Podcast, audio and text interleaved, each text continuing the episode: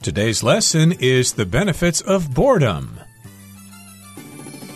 Hi, everybody. I'm Roger. And I'm Helen. Welcome to our program. Today we're going to talk about something called boredom, which is the state or condition or situation of being bored. When you're in a situation and it's not very exciting and you feel like falling asleep. Oh, I'm so bored. I wish we could do something else. That's right. And boredom is usually considered a negative state of being. It's something that most people don't want or don't enjoy feeling. But today we're going to look at how boredom can actually be good for you. Indeed. So let's begin our lesson and listen to the first part, and we'll come right back to talk about it. The benefits of boredom. Boredom is a feeling that we're all familiar with. It can creep up on us when we're stuck at home on a rainy Sunday. We can get bored too when we have to do activities we find meaningless. Performing tasks that are too difficult or too easy can also bore us. While boredom seems like a feeling to avoid, however, it can actually be good for us. 大家好，标题中我们来介绍单字 boredom，它指无聊、乏味或是厌倦、厌烦。 例如，To fight boredom on the long car ride, the two children chose to read comic books. 为了打发长途车程中的无聊，那两个孩子选择看漫画书。又或者说，Charles moved to the big city to escape the boredom of living in a small town. Charles 搬到大城市是为了逃离小镇生活的乏味。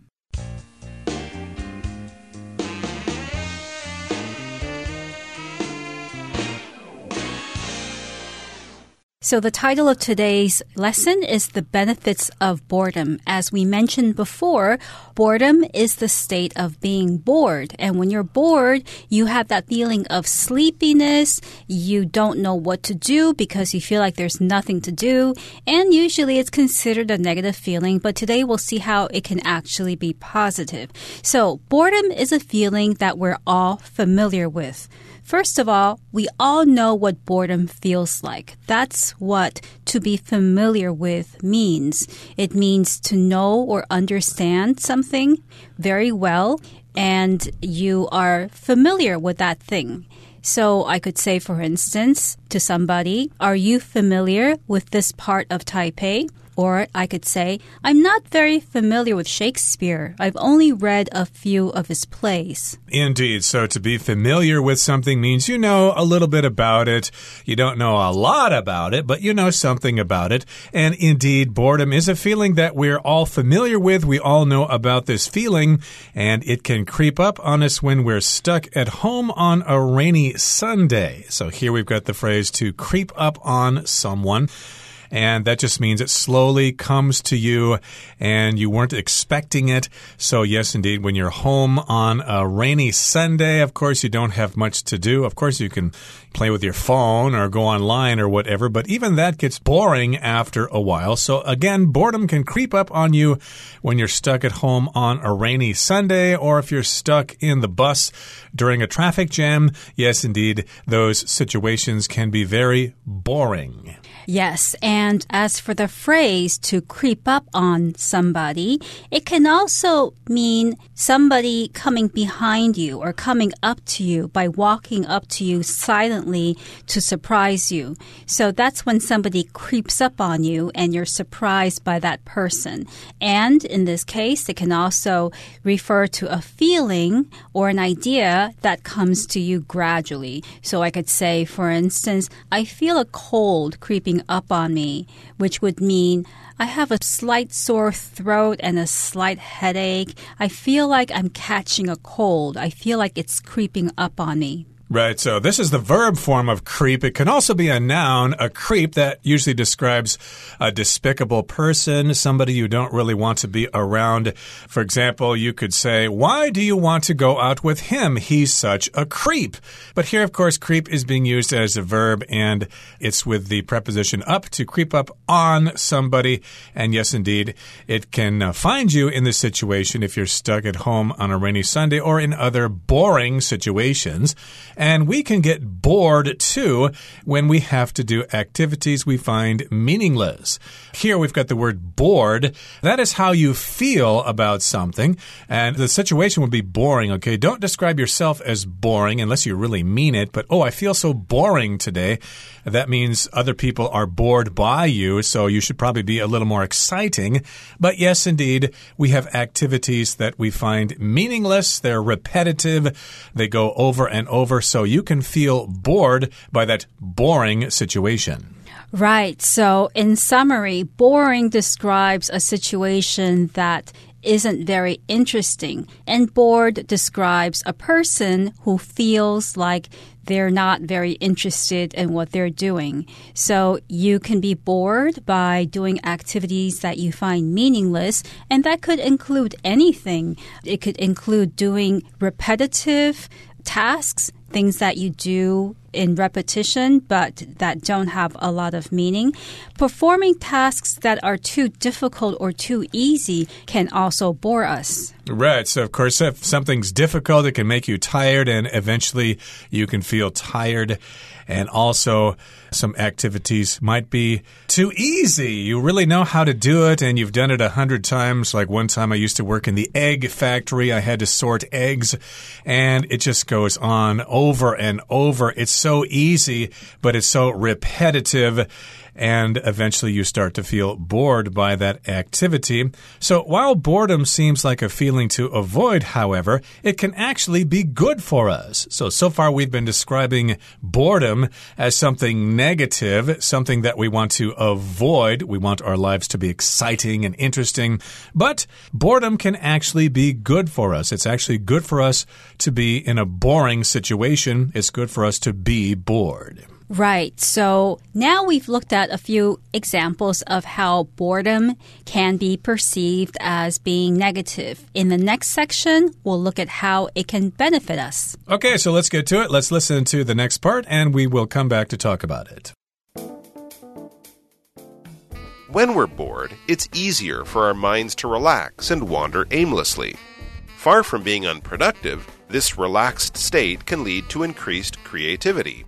It's not a coincidence that many claim to have come up with great ideas while in the shower. Some experts have also pointed out that boredom motivates people to seek out novel challenges. When we feel bored, we might take up a new hobby as a result. Boredom can thus give us energy instead of making us passive. 第二部分我们来介绍形容词 unproductive，它的意思是毫无成效的或是突然的。 例如，We had an unproductive meeting this morning because everyone cares only about their own perspectives。我们今天早上进行了一场毫无成效的会议，因为每个人都只在乎他们自己的想法。又或者说，Lack of sleep can make me unproductive。缺乏睡眠会让我效率低下。再来，我们看到名词 creativity，它的意思是创意或是创造力。例如 this job requires both creativity and scientific knowledge. 这份工作需要拥有创意和科学知识。又或者说，The teacher uses games to help her students develop their creativity. 那位老师利用游戏来帮他的学生发展创造力。另外，补充这个字的相关形容词 creative，c r e a t i v e，creative，它的意思是有创意的。例如。 the firm is looking for a creative person to design Christmas cards. 这间公司在寻找一位具有创意的人来设计圣诞节卡片。又或者说，The art class lets kids develop their creative skills. 美术课让孩子培养他们的创意能力。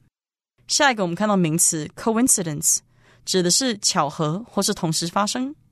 举例来说，It was a coincidence that Rob and I were taking the same flight home. Rob 和我搭上同一班回家的飞机是个巧合。再举个例子，It was a remarkable coincidence that I bumped into Gavin at the party。我在派对上遇见 Gavin 是个很惊人的巧合。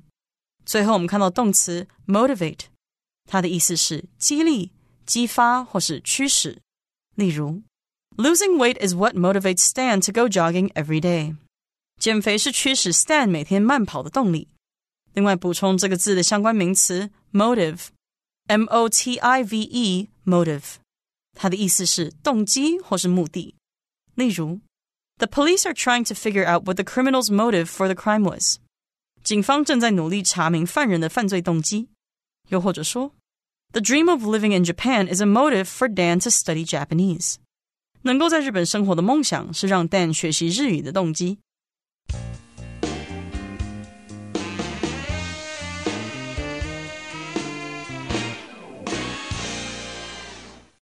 When we're bored, it's easier for our minds to relax and wander aimlessly. So, first of all, what happens when we're bored, when we feel like the situation we're in isn't very interesting, our minds relax because there's nothing to hold our attention really. And when our minds relax, our minds also wander aimlessly. When your mind wanders, it means it thinks about random things. It goes from one thought to another. Aimlessly means without a specific direction. Right. Your aim is your goal, okay, where you want to go to. So if you're aimless, that means you don't really have a direction. You don't know really where you're going. Maybe you have an aimless life for a while. You can't decide what to do with your life. And of course, here, aimlessly is the adverb. It's modifying the verb to wander. So yes, yes, indeed. Yeah, when we're bored, our minds tend to relax and wander aimlessly. We think about all sorts of things when we're bored, and far from being unproductive, this relaxed state can lead to increased creativity. So here it says, far from being unproductive, which means it's not at all unproductive. You might think being bored is unproductive and you can't actually get anything done. It's not actually unproductive at all. Far from being unproductive, it can actually lead to increased creativity. Right. So the phrase far from here is very similar to opposite from, opposite from being unproductive. This relaxed state can actually be productive. Now, what does unproductive mean? Unproductive means that you're not achieving much, you're not producing anything, you're not getting any results from what you're doing. So, as an example, I could ask someone, How did the meeting go? And that person could reply, The meeting wasn't very productive, or the meeting was pretty unproductive since we didn't come to an agreement or decide on anything. Right. It was a waste of time, and we should not have had that meeting in the first place. It was very unproductive. But here, boredom is being described as something productive, okay? Far from being unproductive, this relaxed state of boredom can lead to increased creativity. So here we've got the phrase lead to. That means it can go in a certain direction, and you can arrive at a state of being creative. Creativity is the noun form of this concept. Creativity is when you use your imagination to come up with original ideas that other people haven't thought of before. That's right. So, a relaxed state of mind can lead to increased creativity. We often talk about artistic creativity or musical creativity, which basically means that somebody is very highly able to use their imagination to create art or to make music. So, a relaxed state of mind leads to creativity. And here's an example of this. It's not a coincidence that many claim to have come up with great ideas while in the shower.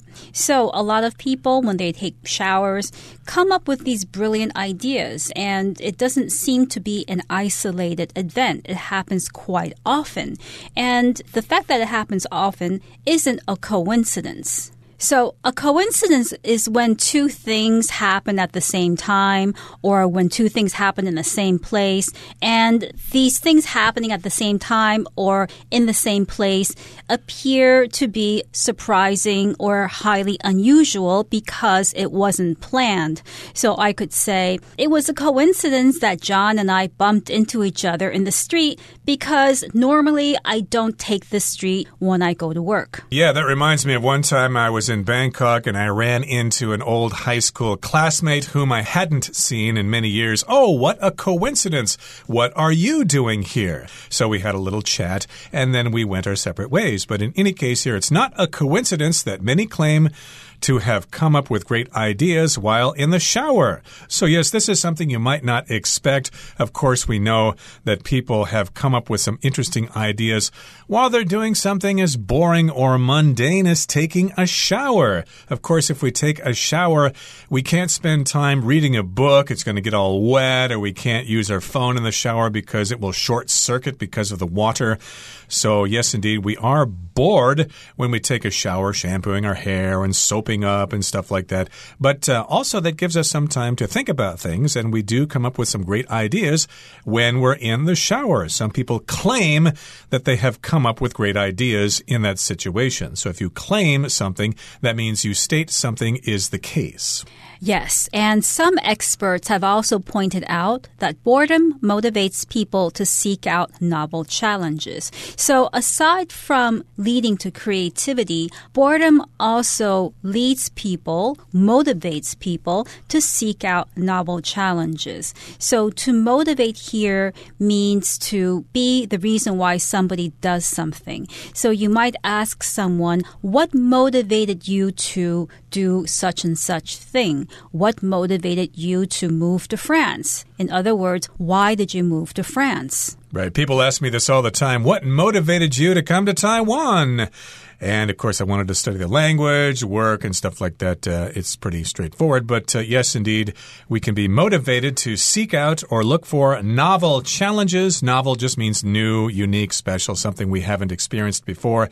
And when we feel bored, we might take up a new hobby as a result. So to take up in this particular case means you start doing this thing, you do some research, and you decide to actually learn more about this particular hobby. It could be sewing, it could be knitting, it could be a new language, a musical instrument, or whatever. Yes, indeed, you might take up a new hobby.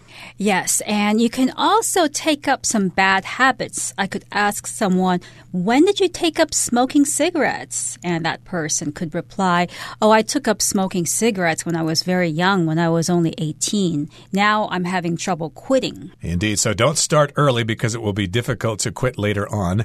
And boredom can thus give us energy instead of making us passive. If you're passive, you kind of wait for other people to make the decisions or to take action and you just wait for them to tell you what to do. And the opposite of that is to be active or proactive. In other words, to come up with the ideas yourself. And indeed, you might have energy and you'll be active instead of being passive. Okay, that brings us to the end of the second part of our lesson. Let's listen now to the third part. Unfortunately, people today have fewer opportunities to allow their minds to wander since smartphones and computers provide countless distractions. But rather than playing a video game or looking at social media, try to embrace your boredom. You may be surprised by where it leads you. So, in the last part, we looked at some ways in which boredom can benefit us. It can motivate us to seek out novel challenges, and it can also lead to increased creativity. However, that doesn't always happen because unfortunately, people today have fewer opportunities to allow their minds to wander since smartphones and computers provide countless distractions. In other words, today people have smartphones and computers that they use when they feel bored, and these devices provide countless distractions. So, a distraction is something that stops you from paying attention to what you are doing.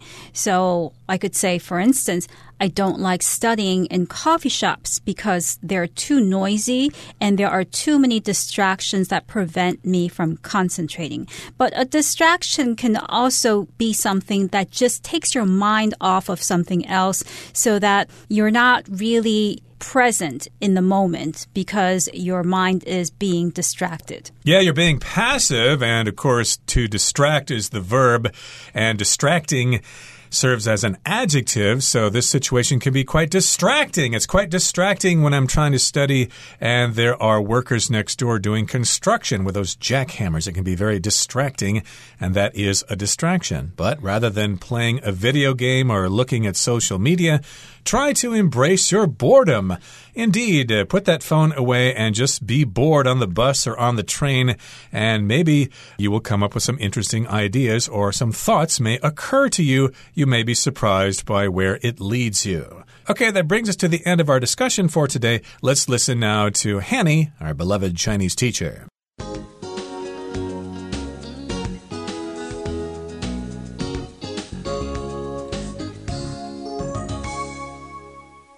各位同学，大家好，我是 Hanny。我们来看今天的文法重点。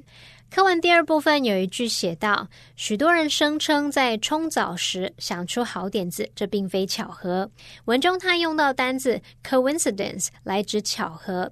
这边我们来看一下它的字首字根。好，c a d 或是 c a s 或是 c i d 这一类字根有降落、落下的意思。那么从降落的语义又延伸出发生、降临的语义。就像我们中文会有那种祸从天降的概念嘛，那带有这一类的字根的英文字，有时候就会带有负面语义喽。好，那我们来看看在 coincidence 这个字当中，它的字首 c o 表示一起，i n 表示进入，字根 c i d 是降落，那么 e n c e 是名词字尾。当同样的事件或情况。一起降临在两个人身上，这样应该可以联想到 coincidence，它表示巧合或是同时发生。我们也补充两个有这一类字根的单字，第一个是 casual。Casual，没错，它的字根 c a s 表示发生，那么 a l 是形容词字尾，合在一起，casual 可以用来形容是偶然的、碰巧的或是不经意的，反正它就发生了嘛，就是那种偶然碰巧的那种感觉。好，那么第二个补充的是 decadence。D E C A D E N C E，那它的字首 D E 表示离开，它带有那种 apart 或者是 down 的意思。字根 C A D 表示降落，那么 E N C E 是名词字尾。我们可以试着用偏离正轨、往下坠落那种画面去联想到 decadence，它有堕落或是颓废的意思。好，课文第三部分有一句写到什么什么。rather than playing a video game or looking at social media. Try to embrace your boredom. 与其玩电子游戏或查看社群媒体，不如试着欣然接受无聊。好，这边我们来复习一下 rather than 的用法。Rather than 点点点是表示说是什么而不是什么什么。那么课文里面呢，rather than 是当介系词，意思相当于 instead of，后面要接名词或动名词。举例来说，rather than taking the elevator。He chose to climb the stairs.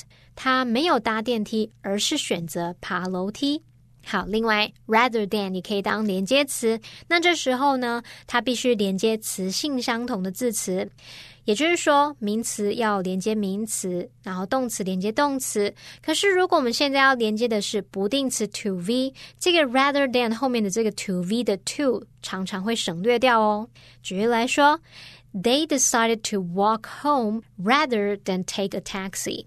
他们决定走路回家，而不是搭计程车。所以，我们看到例句里面是用 rather than take a taxi，而不是 rather than to take a taxi。好，那最后我们也补充一下 would rather A than B 的用法。would rather 它表示宁愿、宁可怎么样，比较想要怎么样。这个 would 常常会跟主格人称代名词缩写为撇 d，像 I'd rather。We'd rather 等等，那我们用 would rather A than B，就是表达宁可要 A 而不要 B。这当中的 A 和 B 要用原形动词哦。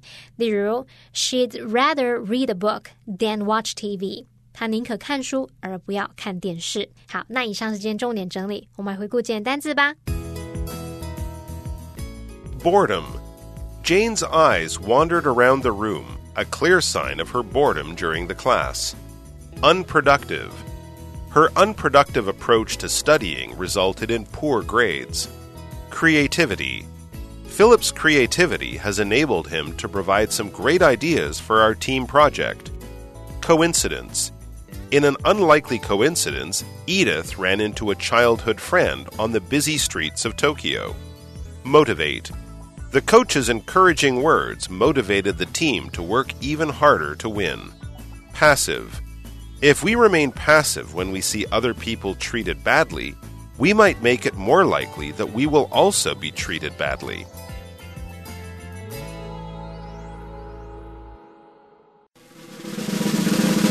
Discussion starter starts now.